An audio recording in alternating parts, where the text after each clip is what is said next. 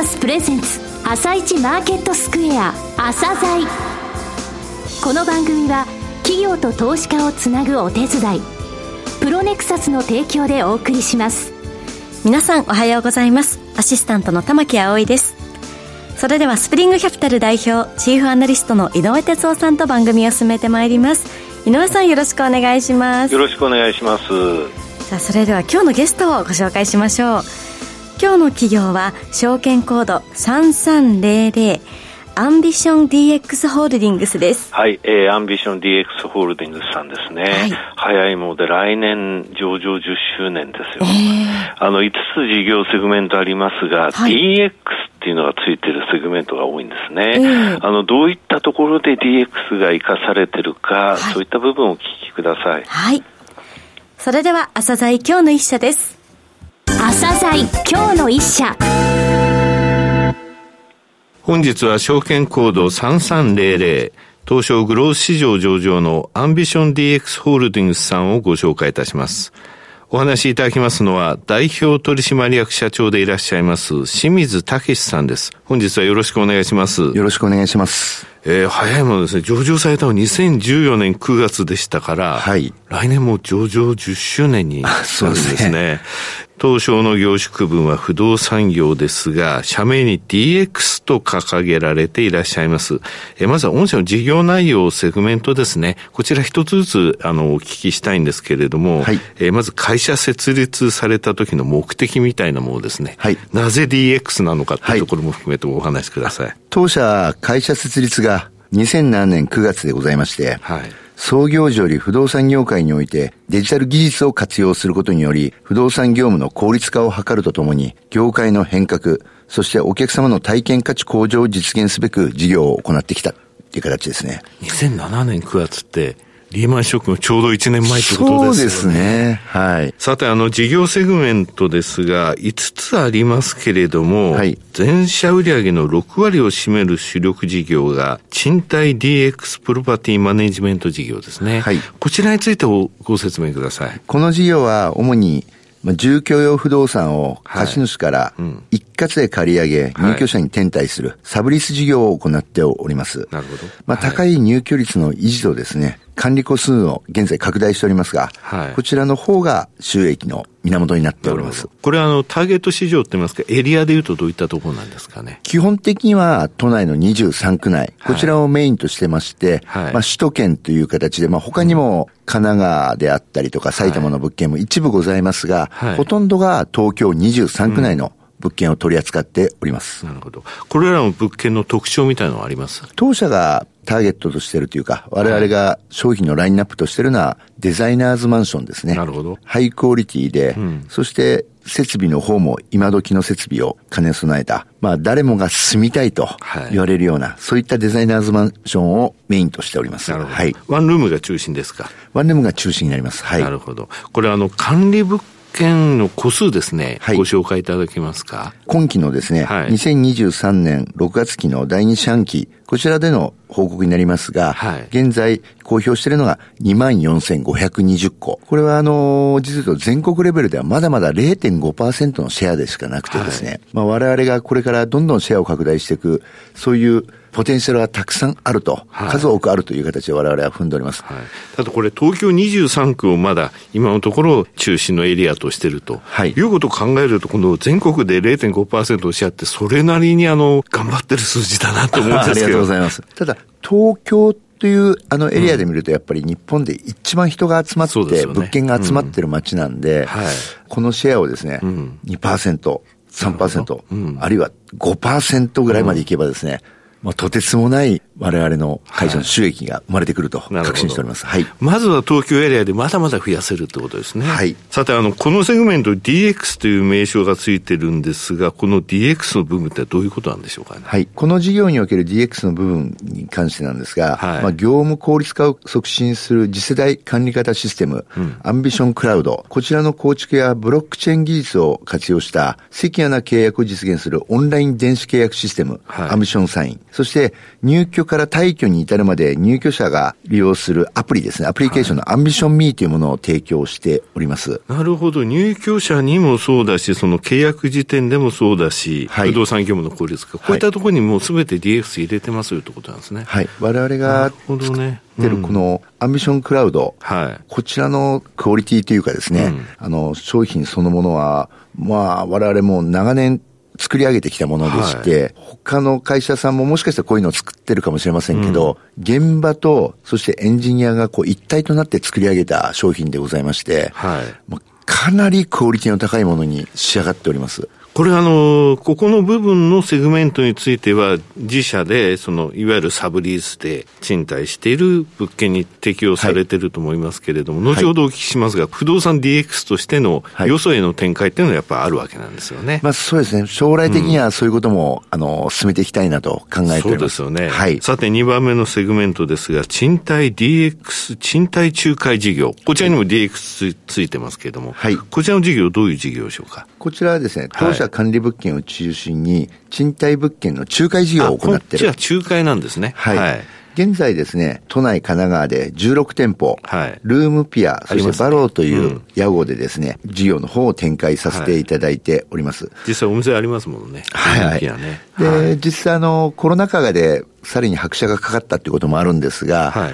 オンライン契約であったりとか、うん、オンライン内見、そしてオンライン接客ですね。はい、現在は各店舗の方もですね、今までの不動産にありがちなファックスがなかったりとか、はい。はい、電話機がなかったりとか、はい。そういうことも実現しながらですね、他の不動産仲介会社さんとはまたちょっと一味違った形のですね、うん、近代的なの店舗展開をさせていただいております。これあの会社設立以来ですね、はい、デジタル、DX っていう部分に力を入れてきたのが、ここのところで生かされてるっていうことですね。そうですね。なるほどね。特にあのコロナ禍、うん、一応もう明けましたけど、はい、やっぱその中でもやっぱりこの DX を活用してきたことが、我々の活躍につながったかなと感じてます。三、ね、つ目のセグメントですが、はい、売買 DX インベスト事業。はい、こちらは高立地、高デザインを強みにですね、はい、自社開発を行った新築投資用ワンルームマンションのこの開発販売とですね、はい、あと多様なルートから仕入れた高立地の分譲マンションの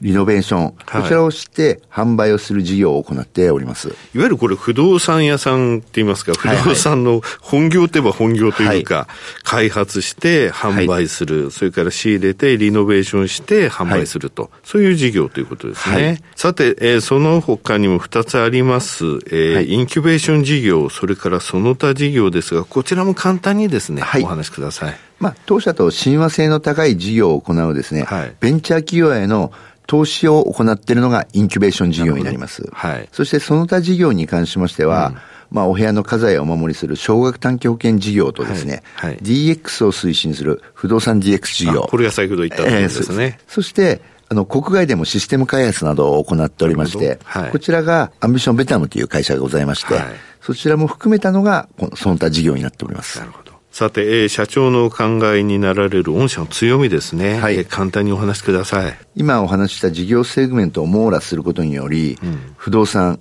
特に首都圏を中心とした住居用マンションに関する企画開発、売買、賃貸、管理、保険、関連事業をですね、一気通貫で行えるところが強みでございます。そうですね。今お話しいただいたセグメント紹介でこれ一気通貫になってますもんね。はい、はい、ありがとうございます。また、推進してきた DX によりまして、うん、不動産業界の煩雑な手続きや、今まで時間がかかっていた手続きを簡略化しまして、はい、よりスムーズな取引を実現することで、この不動産業界全体を変革していることも強みだと考えております。うんはい、また、不動産 DX 事業は顧客ニーズに合わせたサービスを提供することが可能でありまして、うん顧客満足度を高めて、さらに業界における競争優位性を確保していると確信しております。なるほど。さて、先ほどあのコロナ禍というお話がありましたけれども、はい、業界動向についてですね、はい、えー、現在どうお考えでしょうか？コロナ禍によるリモートワークや在宅勤務の増加に伴い、はい、住宅需要が増加して、うん、そしてまあ首都圏から郊外へ、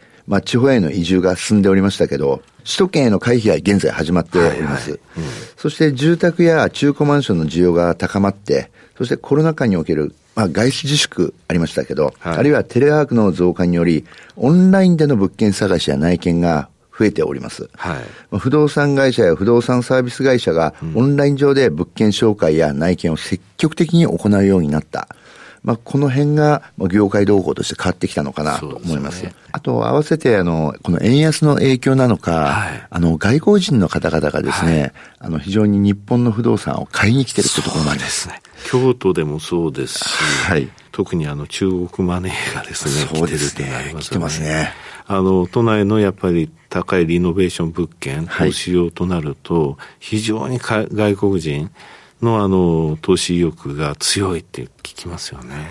まあ、我々もあのおかげさまで販売のところもそういった方々に販売もしてますし、はいうん、そしてあの実は賃貸のところもですね入居者が増えてきてるんですね、外国人の。はい、そういったところもあの追い風になっていくんではないのかなと考えてます。えー、さて、御社ですが、4月に2件ニュースリリースを出されました、Web3 を牽引する DA との資本業務提携、えー、それから住宅環境に関する商品の営業代行を運営する株式会社ドラフトの子会社化ですね。じゃあ、まずこの Web3 を牽引する DA との資本業務提携、こちらについてお話しください。はい。シンガポールを拠点にですね、はい、グローバルで GameFi、プラットフォーム事業を展開する DA 社とですね、まあ、Web3 要領域における協業の推進に、まあ、注力するためにですね、資本参加を含む業務提携を行いました。これあの Web3 ってあの、今ちょっと話題になってるじゃないですか。はいはい。次世代の分散型インターネットと言われています。はいはい、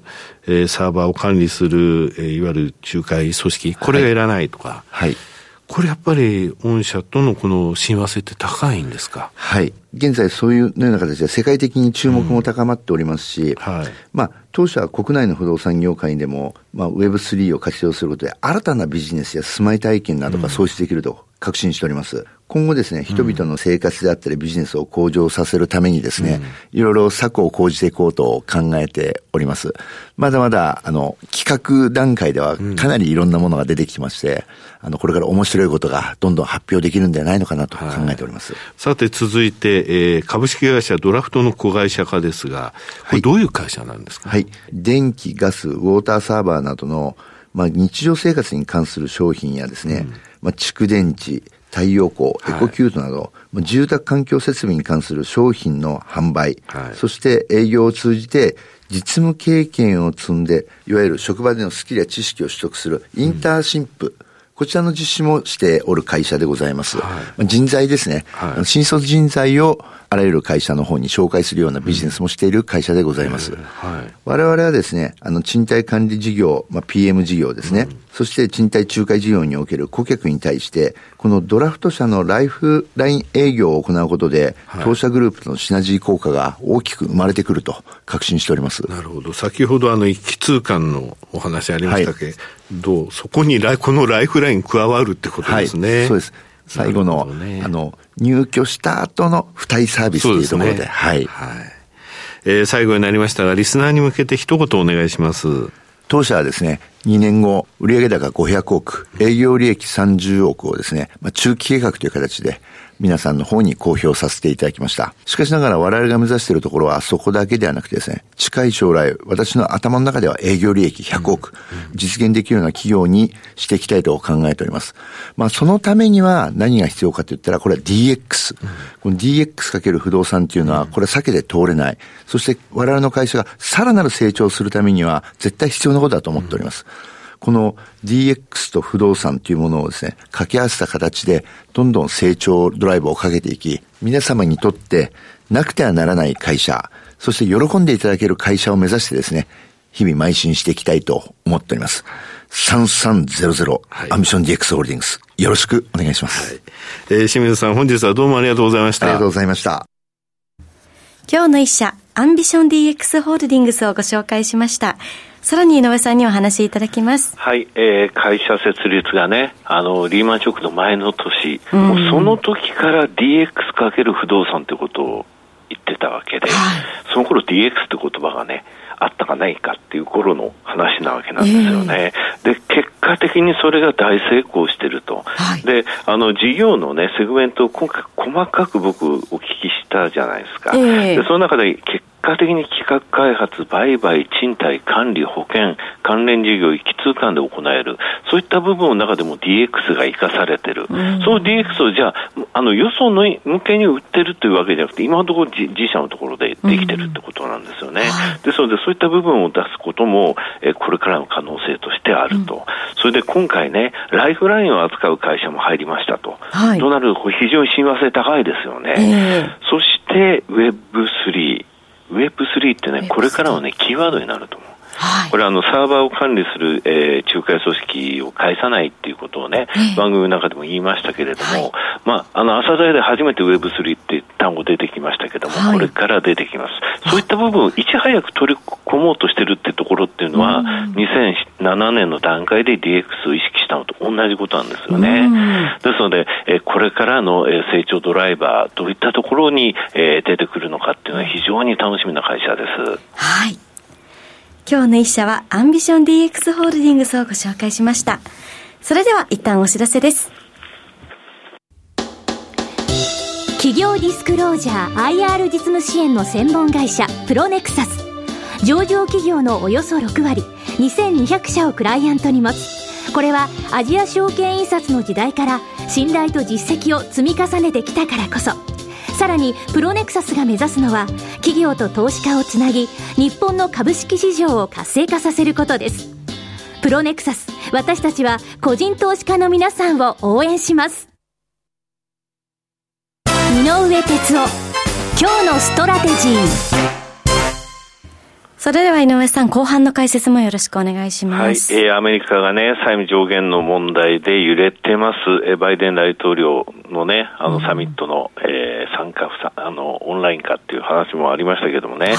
直近20営業日でね、あの、日経平均強いんですよ。15勝5敗。これね、6%も上昇してるんですけど、はい、ダウの方は直近20日間で6勝14敗。うん、2.8%落ちてる、こんなにギャップになるぐらい、やっぱり債務上限問題って大きいんですよね。これね、わかりやすく言うと、プロ野球でね、はい、20試合終わって、9ゲーム差ついてるって、あ わかりやすくないか。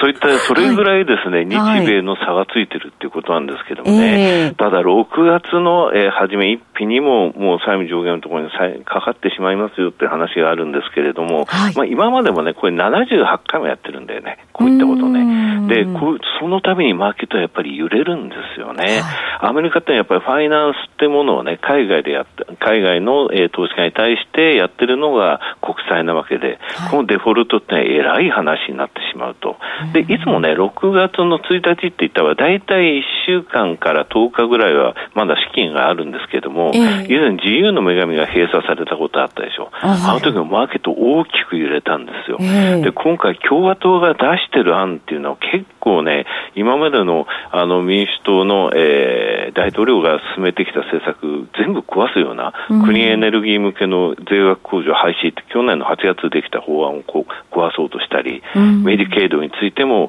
えー、もっと働きなさいというふうにしますとかですね、なかなか合意点見つけるのが厳しい状態、でそれサミットの後の合意っていうところ、目指すんだと思いますけどね。はい。井上さん、本日もありがとうございました。それではリスナーの皆さん、また来週。朝鮮この番組は企業と投資家をつなぐお手伝いプロネクサスの提供でお送りしました。